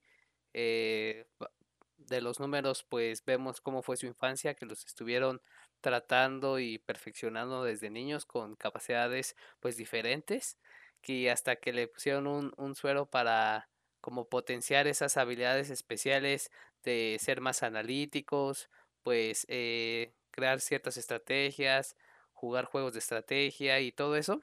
Creo que en general vemos como una, un thriller o un sentido policíaco tipo Death Note, en donde dos personas super inteligentes se siguen y tratan de atraparse, pero no logran hacerlo pues eh, muy rápido, ¿no? Como que cada uno se pone trampas, como lo que vemos cuando están en el aeropuerto, que dicen, no, pues sabes qué, vamos a jugar nuestra partida de ajedrez que teníamos pendiente o cuando la jugamos hace un buen de años cuando éramos niños. Entonces creo que los personajes están súper bien. A mí la que más me latió, o el personaje que más me, me latió fue Shibasaki, porque es el como la contraparte de 9 y 12, que es el que empieza a resolver sus acertijos. Y sobre todo me latió mucho la historia de Edipo el Rey, que básicamente es la historia principal con la que rige el anime. Que oye, Edipo fue este abandonado en el bosque porque según iba a ser asesinado o iba a asesinar a su padre, pero pues ese mismo abandono resultó ser la causa principal para que matara a su padre y se acostara con su madre. Entonces creo que esa historia y ese, ese libro de Edipo Rey se me hace muy interesante y el anime como que te se basa toda la historia en, en, en Edipo. Que al final pues vemos que según Edipo fue Shibasaki, porque fue el que estuvo resolviendo todos los acertijos. Este anime, la verdad, sí me latió un buen. Y más porque pues es parecido a Death Note, como bien mencionaba Total Mosh. Y la historia de los personajes, como ya había comentado, se me hace algo bueno. Efectivamente, yo creo que saben como que entablar muy bien, como ustedes dicen, creo que muchos animes carecen de establecer bien el punto de partida, la historia, el trasfondo de los personajes, y eso es lo que muchas veces te hace pensar o te hace dudar sobre la calidad del mismo, porque te quedas con más preguntas que con respuestas, ¿no? Y la verdad es que este anime, pues la verdad es que sí lo va manejando poco a poco, pero vas encontrando más y más y más de la historia de, lo que fue lo que pasaron los, chavos, tanto 9 como 12, eh, y por qué son así y por qué están haciendo todos estos actos que se pueden catalogar como terroristas y al final de cuentas sabes que pues ellos lo estaban haciendo para ser descubiertos, ¿no? Para que fueran atrapados y que se contara su historia, que ese era su principal objetivo de todo esto y que Shibasaki pues creo que fue la persona que encajó completamente porque todo el departamento de policía no pudo resolver sus, sus acertijos, fueron a un lugar totalmente diferente de donde explotó las primeras bombas y todo esto, entonces creo que ese fue el personaje que supo hacerles frente, supo encontrarlo y también que supo comprender el por qué o que algo había de trasfondo que estaban haciendo, ¿no? Al final de cuentas, creo que cumplieron su objetivo, creo que a pesar de que murieron, pues se dio a conocer su historia. Y pues lo único que sí, yo me quedé con ganas es que, pues sí, número 5, creo, como número 5, era pues bastante, pues no sé, no sé si se le pudiera considerar una persona buena porque a pesar de que ponía en riesgo a mucha gente con, con solo el objetivo de obtener o de poder capturar a nueve, ¿no? Que era con el que tenía pues más, más confrontación. Creo que le valía un poco la gente y los ataques terroristas que estaban haciendo desde el tren, que fue cuando explotó que iban a morir, que iba a morir mucha gente. Entonces, creo que sus métodos pues le valían poco la seguridad de las personas, ¿no? Y más porque ella pues sí, a pesar de que estuvo en el mismo programa en el que estuvieron estos dos protagonistas, pues ella fue o se, la llevaron a Estados Unidos y se volvió un agente del FBI, ¿no? Y ya cuando meten las manos, pues ahora sí que no le importa a quién mate o qué es lo que pase con tal de capturarlo, ¿no? Entonces, pues sí, yo la veo a ella más como la villana yo esperaría o esperaba un final un poco más feo para ella, porque pues, sí se manchó demasiado en, en querer hacer o explotar un avión en una entrada donde había muchísima gente y todo esto con tal de pues obtener lo que quería, ¿no? Poner en riesgo a las personas, siendo que se supone que era pues como una autoridad, era la parte policíaca, entonces no vas a poner en riesgo, ¿no? Y que Moshi, Basaki y todo eso tuvieran que pues entrarle a los madrazos para que pues no se llevara a cabo su plan pues de, explotar el avión ahí en el aeropuerto y que todos murieran, pues creo que sí la hacen como que la villana más, más grande, ¿no? Más que lo que fueron los otros protagonistas, que al final de cuentas sabemos que lo hicieron por una razón, pues totalmente diferente, ¿no?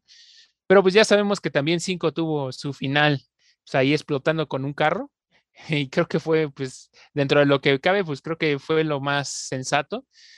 Y te das cuenta de que aparte, a pesar de que esa eh, historia, pues digamos que finaliza de forma que se cumplieron los objetivos de los protagonistas, pues no terminó de la forma más feliz, ¿no? Porque los dos murieron siendo, este, bueno, les dispararon desde un helicóptero el gobierno de Estados Unidos.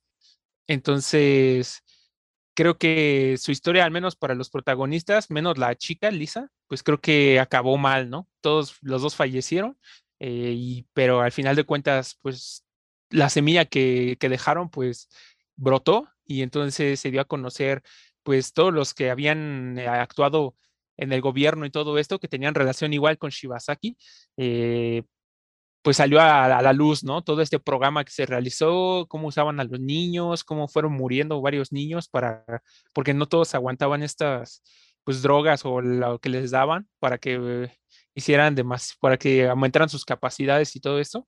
Entonces, pues al final de cuentas creo que pues ganó la justicia, pero no acabó bien para los protagonistas. Entonces, pues es una historia que no sé si les queda con un buen sabor o mal sabor. Creo que es un poco confuso cómo me sentí cuando vi el final, pero al final, bueno, le valga la redundancia, pues creo que cumplieron lo que ellos querían, ¿no? Al fin, al término de todo esto. Entonces, creo que es una serie bastante buena. La verdad es que me gustó mucho ese, ese, esos capítulos que no me, la verdad es que no me aburrieron, me mantuvieron bastante picado en la historia porque había un acertijo nuevo, iba a explotar algo, lo resolvían, o sea, como que te mantenía un poco ahí al tanto y no aburrido sobre la historia. Y sí me recordó en algunos aspectos a lo que, lo que es Death Note pero creo que es un buen, si les trataron de hacer un homenaje, creo que es un buen homenaje, y si no, pues creo que esas partes fueron muy buenas, no es la mejor, a lo mejor el anime más policíaco o el mejor anime policíaco que ha existido, pero creo que como fueron hilando la historia y todo esto, es bastante recomendable de ver. Y sí, creo que lo que muestra, ha mostrado que funcionó bastante bien en el anime fue los personajes justamente porque todos tienen una, una motivación bastante clara, ¿no? Hasta eh, cinco, aunque parezca bastante crudo y todo eso, creo que también viene siendo de que, si no me equivoco, todos los que estaban en, el, en ese como experimento de niños tenían como que los días contados, ¿no? Había, tenían como una corta vida y creo que también esto hizo que al menos cinco tomaran más como que de ese, esa tutela de villano, porque cuando tienes ya eh, la vida contada, pues yo creo que ya no te importan las repercusiones, ¿no? Y lo que ella quería era ganarle a nueve nada más en, lo que estaban haciendo, ya no le importaba más lo que sucediera de su alrededor. Y creo que eso mismo, al ser su motivación principal, y tener ya los días contados, pues creo que sí te hace pues hacer cosas extremas con tal de cumplir tu objetivo y el objetivo de 9 y 12 pues más que nada es revelarlo y aunque ellos pues conservaban a lo mejor un poquito más de ese lado humano aunque también ya no les pudiera quedar tanto de vida pues eso mostró bastante bien como que estos dos espectros entre el bien y el mal o al menos de estas motivaciones de qué te puede empujar y qué no, y qué, y tú mismo te limitas a lo que puedes hacer o no, porque también sabemos que si ellos hubieran querido, querido hubieran podido matar a millones de gente y eso hubiera sido la forma de que revelaran al gobierno, pero a lo mejor esto hubiera hecho al gobierno que dijera, no, pues es que esos eh, güeyes eran los hijos de puta, nosotros qué. Entonces creo que ah, maneja muy bien las cosas. Shibasaki es como más un personaje un tanto neutral que está en la justicia, pero también encuentra pues todo lo que motiva a nuestros personajes y pues al final de cuentas eh, pues, pues se da cuenta que a lo mejor eh, ellos están tratando de descubrir el lado corrupto de la justicia y él está pues como a, favor de ello y pues eh, apoya al final de cuentas a nuestros personajes y Lisa que es un personaje que como dije como que empezó menos fue creciendo fue creciendo y se fue motivando un poco más hasta que la encontramos al final pues que ya es una persona alegre al final del anime no que ya aunque el mundo bueno al menos eh, ese lado de Japón se fue a la mierda un poquito tecnológicamente pues ella está feliz con todo lo que está pasando y que tiene a dos personas que ella ya considera amigos entonces, aunque también vemos como 12 traiciona a 9, eh, desde cierto punto de vista cuando revela pues, la ubicación de las cosas, pues 9 también no le guarda rencor a, a 12, por lo mismo de que yo creo que pues, él ya pensaba que no era bueno guardar rencor. Y más que nada en esta escena final donde vemos cuando le disparan a 12, pues él pudo apretar el gatillo porque decía que tenía más bombas nucleares eh, eh, pues, expuestas en otros lados del mundo, ¿no? Y aunque él con este, si tuviera una mentalidad más como 5, pues yo creo que lo hubiera apretado y ya la verga, pues de todas formas lo iban a matar. Y al no querer guardar todo esto y pues, no querer ser tan malo, pues sí, fue como de Shibasaki, pues tú eres el punto neutro, pues tú ya sabrás eh, cuál es la mejor manera de que esto resulte bien. Y creo que 9 es como que este, este buen punto en el que pues guardar rencor no es bueno. Y lo, lo, que me da gracia es que 9 te muestra que no debes guardar rencor y yo estaba durante toda esa secuencia así como de a la verga explota el mundo y que se vaya la mierda todo. ¿Cómo, cómo se atreven a hacer esto cuando ustedes no hicieron nada malo y, y cómo se puede, atreven a matar a 12 cuando era la persona más alegre de todo el anime? Y entonces sí, como que me da gracia este, este contraste que a lo mejor lo que siente uno como espectador a lo que te está tratando de transmitir uno como el personaje. Entonces creo que es un un buen drama policial, no siento que le queda muy lejos a Dead Note, pero se maneja muy bien y con los pocos eh, capítulos que tiene supo, eh, supo, ponerle un inicio y un final y no extenderse, además como a lo mejor yo siento que fue Dead Note, que ya había un punto en el que yo hubiera preferido que se hubiera muerto la serie a que la hubieran continuado.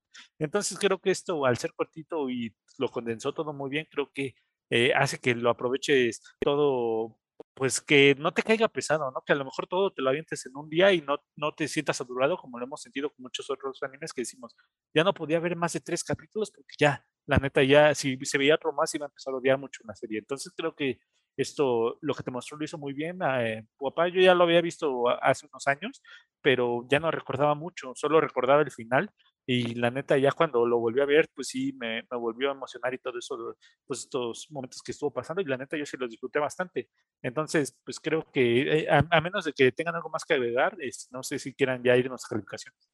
Yo solo quería agregar que igual se puede destacar que se incluyó pues este episodio trágico para los japoneses de lo que sufrieron con la bomba atómica de la Segunda Guerra Mundial por parte de Estados Unidos, que en el anime pues lo manejan como pues la verdad sí nos dolió bastante y ahora estamos haciendo bombas o tecnología eh, nuclear para poder desquitarnos o estar preparados para una situación parecida. Tanto que hasta Shibasaki dice que en el lugar donde creció, él nunca tuvo amigos, que nada más se encontraba en un pueblo de ancianos, por lo mismo de que nació en Hiroshima y esta radiación afectó a las personas de esa localidad y alrededores de que no pudieran tener hijos y por eso siempre se encontró en un lugar donde nada más había puras personas grandes, pero con esta discapacidad de no haber tenido hijos. Entonces igual creo que eh, incluyeron muy bien ese aspecto pues trágico para Japón y lo supieron manejar en, en el anime.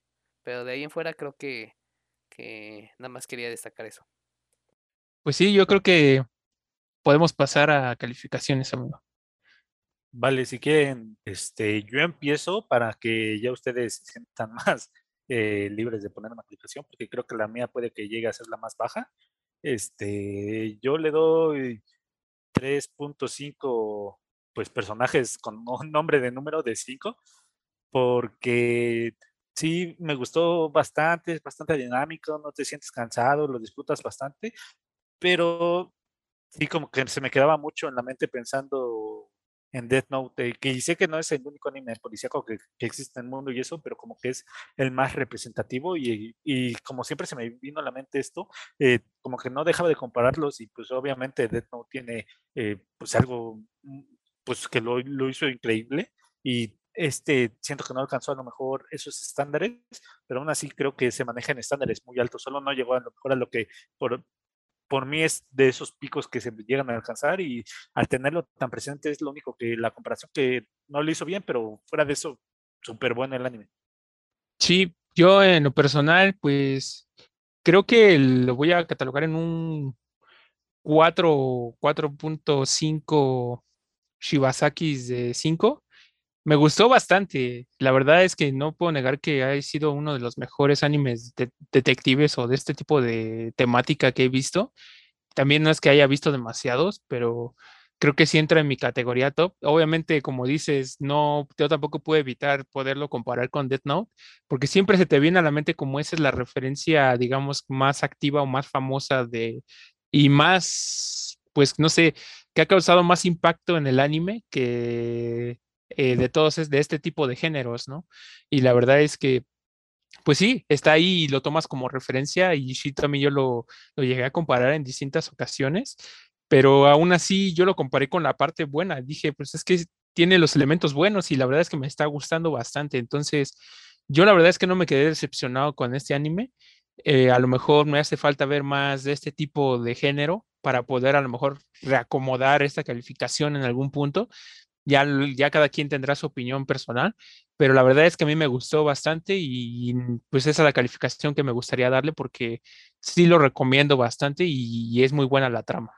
Coincido totalmente con ustedes, creo que es casi imposible no relacionarlo con Dead Note si ya viste esta serie y por esa misma razón le doy cuatro no Dead Notes de 5 porque siempre tengo como que la vara muy alta con respecto a ese género de anime y Dead Note sí se lo pasa por encima. A pesar de que, como dice Havokers, es una serie recomendable, me gustó, no es pesada y por eso es que le doy una calificación de 4 de 5. Pues ahí está, creo que en consenso es una muy buena calificación. Creo que todo lo que hemos calificado el día de hoy nos ha gustado bastante, aunque a lo mejor no es nuestro top o para algunos sí como Havokers, es algo súper recomendable que sí les decimos que a lo mejor puede ser un imperdible y más que esté en plataformas súper sencillas que seguro mucha gente tiene, que es Netflix en esta ocasión. Entonces creo que ya con esto podemos cerrar el programa, ya cerramos las secciones y con esto decimos adiós. Eh, no se olviden de seguir nuestras redes sociales, estamos como eh, en Facebook, Twitter y YouTube, que no hemos subido videos ni hemos publicado nada en Twitter y eso, pero estamos tratando de regresar en algún día. Esperamos que no tarde demasiado, pero estamos eh, tratando de, de, hacer cosas para esas plataformas. Pero más que nada, lo que sí es que queremos que sirva como eh, un instrumento para que puedan platicar con nosotros, sugerirnos, este, decir cosas que no les gustaron, que sí, cosas que podemos usar en siguientes capítulos o cosas que quieren escuchar eh, que nosotros no hemos tocado.